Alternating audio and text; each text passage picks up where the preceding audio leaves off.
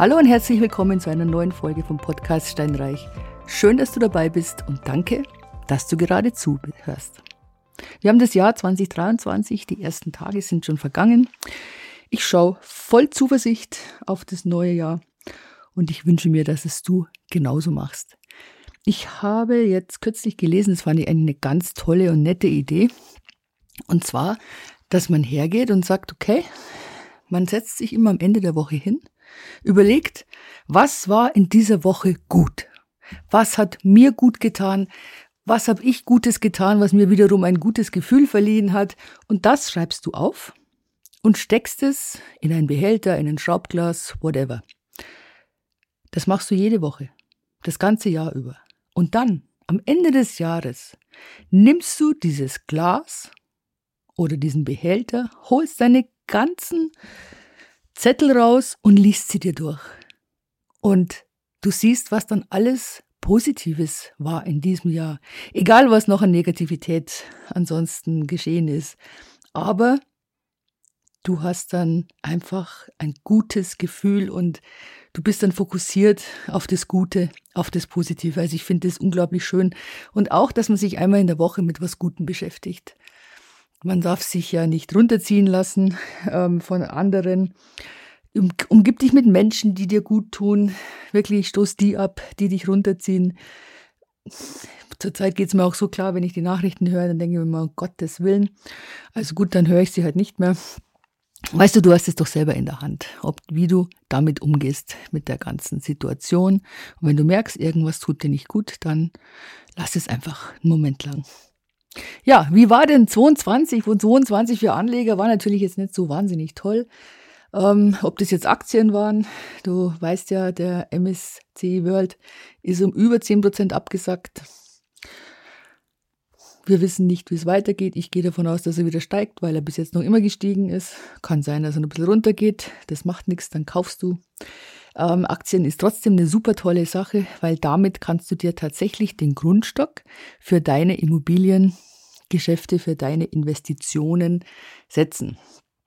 Das heißt, du gibst nicht auf. Du investierst. Dann, ja, wie ist es denn mit den ersten, mit der ersten Wohnung?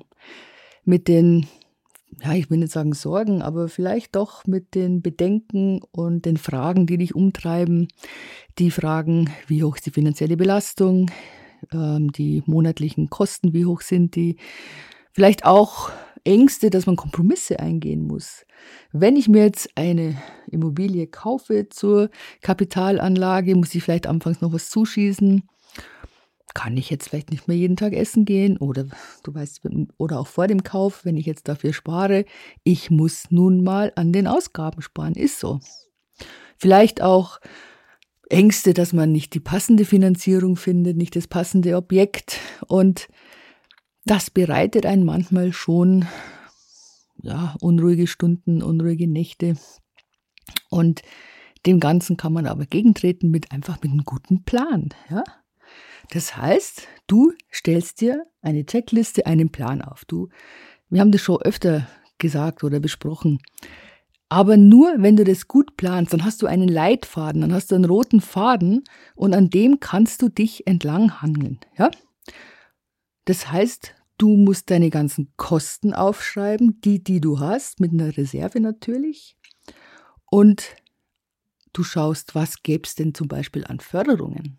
Wir haben jetzt ein neues Jahr, da gibt es neue Förderungen, da schaut es auch ein bisschen anders aus.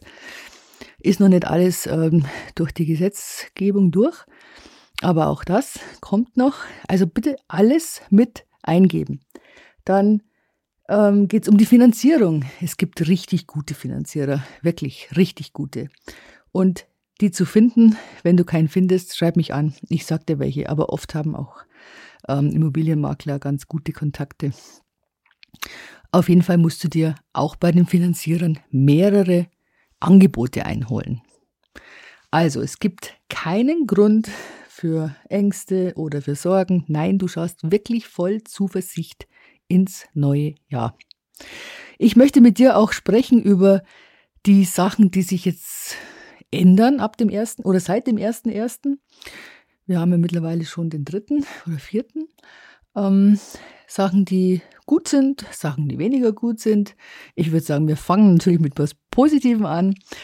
Und zwar nehmen wir Kroatien. Kroatien seit dem 1.1. im Euroraum, ähm, im Schengen-Raum. Und das ist sehr vorteilhaft für Anleger, weil vielleicht sagst du, okay, gut, mir würde eine Ferienimmobilie sehr gut gefallen. Da könnte ich selbst hinfahren, weil ich meine, Kroatien ist ein wunderschönes Land. Wirklich sowas von glasklar, das Meer und die Leute sind nett. Also ich finde es ein ganz, ganz, ganz tolles Land mit richtig schönen ähm, Ferienimmobilien. Vielleicht sagst du, okay, gut, ich möchte das gerne machen, ich möchte mir da was kaufen und natürlich nicht nur selbst nutzen, denn das ist ja normalerweise nur wenige Wochen im Jahr, sondern es vermieten. Das ist jetzt sehr viel leichter geworden mit dieser Eurozone. Also das muss ich sagen, für Immobilieninvestoren super. Oder auch wenn du ähm, landwirtschaftlichen Grund kaufen möchtest, zum Beispiel. Das ging ja vorher überhaupt nicht.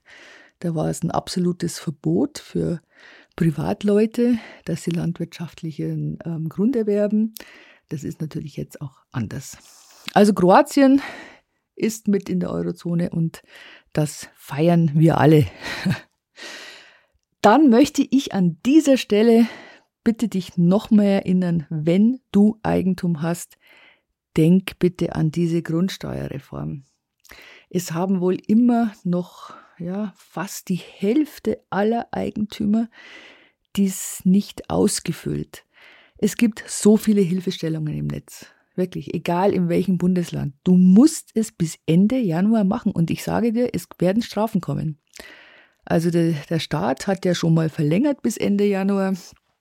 Und die werden dann gnadenlos sein und werden sagen, okay, gut, wer es bis dahin nicht hat, ich weiß es nicht, was kommen wird, wird dann irgendwas festgesetzt, keine Ahnung, oder ähm, wird einfach äh, nochmal nachgefordert mit Strafe und so.